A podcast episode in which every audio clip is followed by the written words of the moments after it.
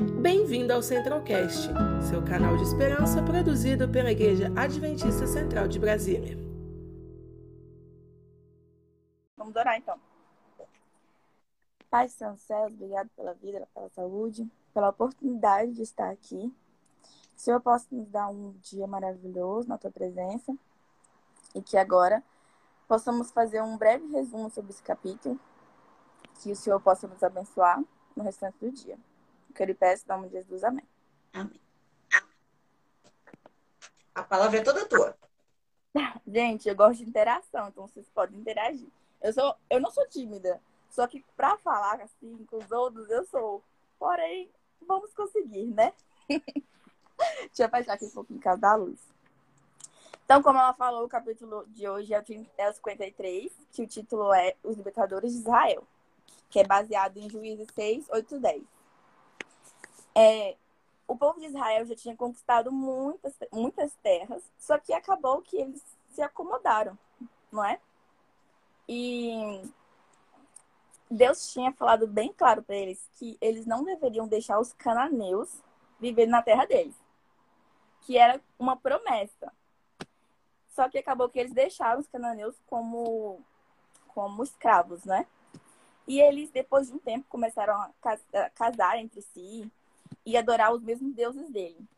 E Deus tirou muito, porque ele tinha feito uma promessa no Monte Sinai, que a partir do momento que o povo de Israel começassem a se voltar contra ele, ele ia quebrar a aliança deles, somente a de proteção. E foi isso que Deus fez. Porém, não abandonou eles completamente, porque tinha alguns grupos que ainda seguiam a Deus, né? Então, é, depois que Deus tirou essa proteção que ele havia concedido ao povo de Israel, é, Canaã começou a ser a, a, ter muitos invasores, né? Principalmente os os eu esqueci o nome. Me ajudem, gente.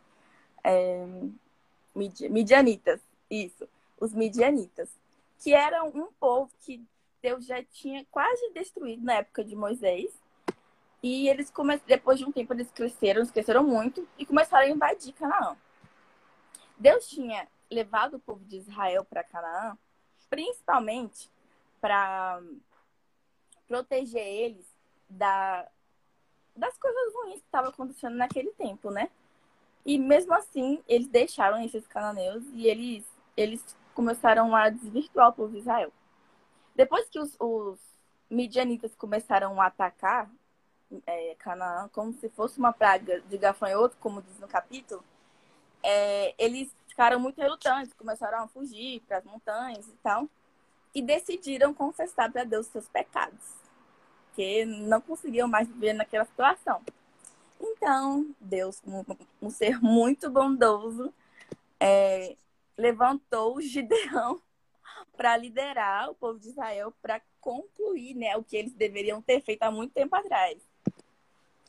Então, a gente tá fazendo um resumão, tipo, resumão mesmo, porque o capítulo é grande. Se todo mundo leu, né? É como minha mãe sempre diz, preguiçoso trabalha duas vezes. Trabalha volta de alguma forma. Não, mas vai ser um resumo muito bom. Depois vocês podem comentar, viu? É como eu falei, um resumo, mas vocês podem E, gente, os spoilers tá tudo na Bíblia. Caça lá, gente. Exatamente. Eu gosto de interação. Aí, é, Resumindo, ele conseguiu 30 mil, 32 mil soldados para atacar Midian. Porém, Deus falou, gente, tá muito grande esse exército, vamos diminuir. Todo mundo que tinha medo podia ir embora. Então, muita gente foi embora. Aí foi indo, aí teve aquele negócio do rio, todo mundo sabe, que eles, as pessoas que se abaixaram muito rápido para beber do rio, é, essas também foram embora. De 10 mil que ficaram, apenas 300 iriam para a guerra. Aí, a gente está resumindo mesmo, novamente, estou resumindo muito rápido. É, eles, eles se dividiram em vários grupos, esses 300, para atacar Midian. É, tocaram trombetas e gritos de guerra. Isso assustou os midianitas, que entraram em pânico e começaram a matar um ao outro. E acabou que eles conquistaram Midian, né? O Marcos colocou aí, aqui, vai, Gideão, organiza essa bagunça aí, meu irmão. Por isso que ele deixou só 300. Imagine 30 mil, uma cambada de 30 mil, organizar essa pessoa todo. Não dava, não. Aí aqui fala assim, eles é, no, no capítulo coloca Efésios 3:20, que foi um versículo, né, que também mudou minha vida. Fala assim: Deus é capaz de fazer infinitamente mais que pensamos. Isso sim é um exemplo, né? Depois dessa batalha com apenas 300 homens, consegui destruir o exército dos medianitas, que eram enormes, né? Só que, novamente, o povo de Israel não satisfeito, depois de um tempo, se desviou do caminho novamente. Os meninos não aprendem. Não aprende. Então, assim, para fechar, porque eu tenho que ser bem breve, resumindo, fala assim: ó, quando sua defesa é removida, então Satanás leva seus agentes a se voltarem contra o povo, a fim de destruí-lo. Então é isso, gente. Eu fiz um resumo, muito resumo. Agora vocês podem comentar, vocês podem falar o que quiserem, que a gente comenta agora, nós duas, com vocês. Mas é tem umas coisas bem interessantes nessa história, né? Porque Deus gosta do impossível, ele não ia deixar o fácil, ele gosta do impossível. Tinha 30 mil. Não, ele quer 300. Porque eu acho que às vezes, às vezes Deus faz um pouco isso na nossa vida, né? As coisas parecem difícil, parece que fica complicado e a gente fica, meu Deus, mas a gente esquece que Deus gosta dessas coisas. É aí que ele que ele faz um, uma solução sair do nada. O Alcione colocou aqui: a batalha seria ganha por Deus, por isso que eram só 300. Isso é real. Que eles ganharam antes mesmo de lutar, que só no barulho a galera já tava meio pinguça. Tem pânico. Tá com aquele negócio meio assim: que é isso, que é isso, meu Deus, morremos. Desesperado, todo mundo foi para um lado, todo mundo foi.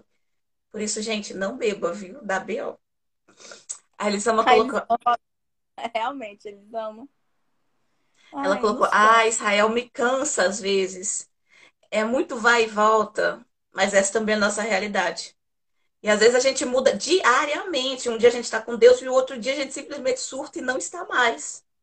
Um dia a gente ora, a gente faz tudo certinho, faz o plano bíblico, faz tudo.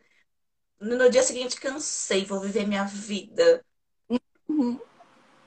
O Marcos colocou aqui: Deus sabe o que vai dentro da alma. Ele busca sinceros de coração. É real. Bonitas palavras, Marcos. Colocar assim. Mas eu acho também que o negócio é. Não é fácil a gente se manter com Deus. Não é fácil. E o negócio de Israel, que sempre foi assim, é que enquanto Israel tinha um líder que era de Deus, eles estavam com Deus. Enquanto eles não tinham, eles se perdiam. É um negócio interessante, porque às vezes a gente depende da nossa fé no pastor, no que, no que um líder fala. Então, se o pastor é gente boa, às vezes a gente está com Deus. Se o pastor não é muita coisa, a gente se afasta, entendeu? Mas é uma luta individual, assim. É uma batalha, né? A nossa vida espiritual é uma batalha, a gente tem que lutar para proteger, para manter. Às vezes a gente fala, ah, eu vou lutar para proteger e manter a minha família. Mas a gente fala que vai lutar para proteger nossa vida espiritual, para proteger nossa fé? a gente tem que proteger também, a gente tem que manter todo dia. Aí o Marcos está inspirado hoje. Fi, você acorda inspirado, hein? Olha, ele colocou. Deus não força as pessoas a ficarem do lado dele.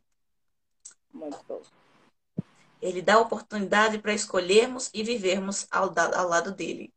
A Elisama colocou ainda ainda mais agora na pandemia, veio para mostrar como está a nossa vida espiritual. Isso é real. Isso é real.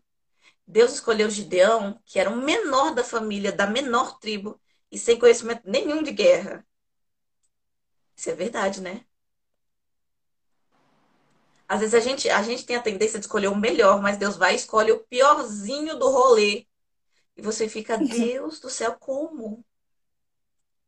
Às é como ele escolheu né? Ele escolheu o, mais fraquinho entre os irmãos. Gente, ele é para mostrar que quem é misericordioso é ele. A gente é só um instrumento na mão dele.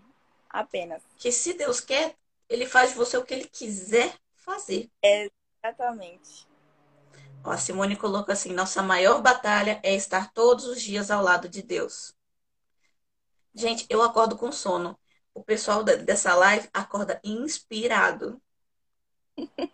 Tá show, tá show. Eu digo que Deus é o é tipo assim, é o pior chefe de RH que existe. Porque humanamente você contrataria algum deles para fazer, para assumir os cargos que eles assumiram? Pega o livro todo, que a gente já está no capítulo 53. Se fosse um diretor de RH, ele não contrataria, contrataria nenhum deles para os cargos que eles assumem. Daí o, o, o Alcione colocou assim: Deus não escolhe os capacitados, ele capacita os escolhidos. Graças a Deus. Eu gosto de pensar assim: os escolhidos. O livro não acaba no último capítulo. A gente pode ser um capítulo desse livro. Cada um que está aqui, a Isadora, eu, a gente pode ser um capítulo desse livro a gente pode ser o escolhido em algum momento da vida. Porque Deus, graças a Deus, não é um, um chefe de RH muito bom, no sentido assim, ele não escolhe os detalhes, o talento pessoal. Ele simplesmente pega quem tem vontade e faz o que ele quiser fazer. Ele pega um fraquinho e transforma num herói de guerra. Ele pega um louco varrido e faz um grande pregador. A Sara colocou, eu creio. Graças a Deus.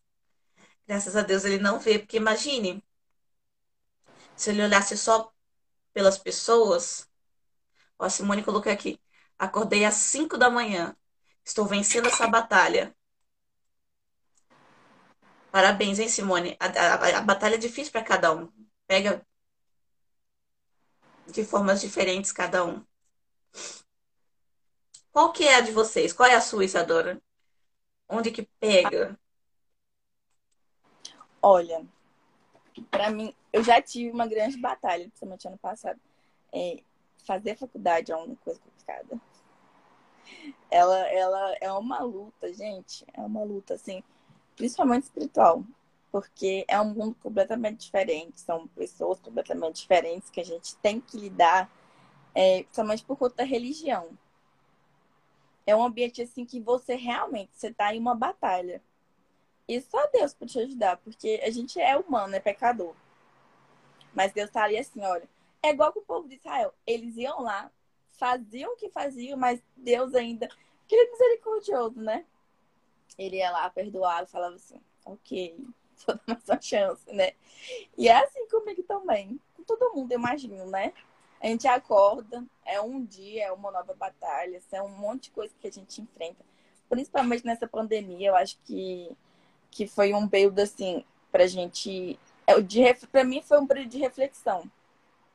Reflexão assim, é, o que, que a gente está fazendo no, no, tipo, no, nosso dia. Eu ficava o dia todo dentro de casa. É, às vezes eu nem abria a Bíblia, porque, não sei, é, é uma batalha. A gente falou que agora é uma batalha de, não depende de outras pessoas, como o. Cadê? Quem falou? O Gustavo falou assim: ó, nossa vida espiritual não pode depender dos outros. Precisamos ser líderes de nossa vida espiritual. Isso realmente. A gente, a gente não tinha a igreja para ir, né? Aquele, aquela coisa física da gente ir, ouvir a palavra e ficar inspirada a semana toda. É, foi, foi um período assim. Foi bom pra gente acordar em vários aspectos, né? Eu, acho eu interessante penso... também que Deus pega o ponto fraco das pessoas e cria grandes histórias de, de, de vitória das fraquezas dele, porque é, quando você lê no começo da história de Gideão, ele estava, desculpe o termo, borrado de medo. Porque pegar, e, e, tanto que ele chega assim e vai tentando contestar Deus. Eu acho que no fundo ele queria, Senhor, não faz, por favor. Deixa quieto, não quero isso. Mas ele ficou, ai, eu quero, eu quero que a lã esteja molhada e todo o resto esteja seco. E assim ficou testando Deus para tentar se, se é realmente. Sabe quando você fala assim, mas você quer mesmo? Tem certeza? Vai! Aí ele chega e me expõe: olha, eu sou menorzinho, eu não sou assim. Até hoje eu faço isso com a minha mãe, entendeu? A minha desculpa para não lavar louça é: mãe, eu vou gastar muito detergente, mais do que você gastaria se você lavasse. Para mim, Gideão era mais ou menos isso. Ele queria testar assim, porque, Senhor, eu não tô afim. Tô com medo. E Deus ainda, ainda acha que você está com medo, queridão. Pega esses 30 mil, tira tudo. Não quer nada. Pega só 300. Pega um, uma sanfoninha, pega uns barulhos, uns instrumentinhos de som. E vamos lá. Confia em mim, lindão. Para mim sempre foi assim. Deus sempre prega o fraco das pessoas e transforma em algo muito grande. A gente fala que Abraão era o pai da fé, mas o, o, a luta de Abraão sempre foi tempo. Quando Deus chegou na hora, assim, Abraão, pega tuas malas, vai. Ele tinha fé para isso. Mas quando Deus disse, Abraão, eu vou te dar com o tempo. E foi cozinhando a fogo lento. Ele não conseguiu resistir ao tempo. E provavelmente para mim, é por isso que Deus deixou anos o cara esperando. Então, qual é a nossa, a nossa batalha? Provavelmente é por lá que Deus vai escrever uma grande história. Nossa, verdade. Que daí colocaram aqui. O Léo, ele colocou: somos todos escolhidos, porém, todavia, entretanto, contudo, isso não é suficiente. Precisamos escolher Deus todos os dias. Colocou até uma hashtag, vai que pega. Nossa. E tem que ser assim mesmo, não é fácil a batalha de ninguém. O, meu, o Alcione colocou assim: ele estava escondido na caverna, fugindo dos midianitas. Pior que era. O cara não era lá muito corajoso. A Elisama colocou assim: Léo, sua reflexão me fez lembrar da música. Eu escolho Deus, eu escolho ser amigo de Deus. Tá todo mundo lembrando da canção. Eu Mas também é... lembrei. A gente faz um coral aqui daqui a pouco.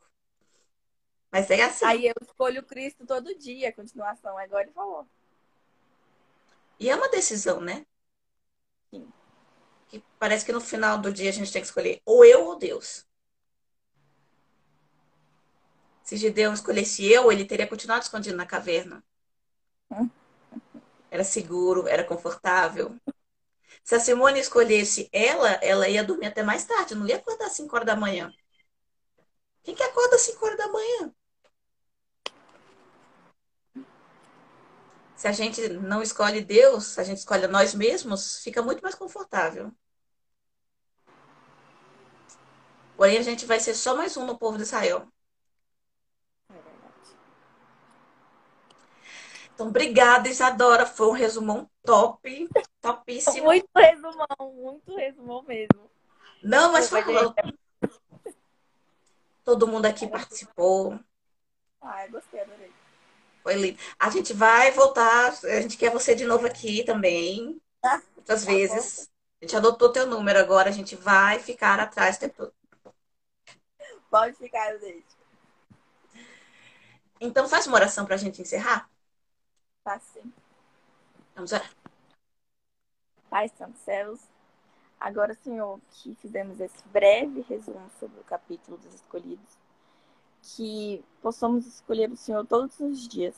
O Senhor nos dê forças para suportar esse mundo, nos dê a paz, perdoa todos os nossos pecados, nossas transgressões.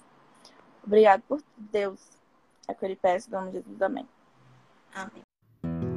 Conheça também nossos outros podcasts, Centralcast Sermões e Centralcast Missões. Que Deus te abençoe.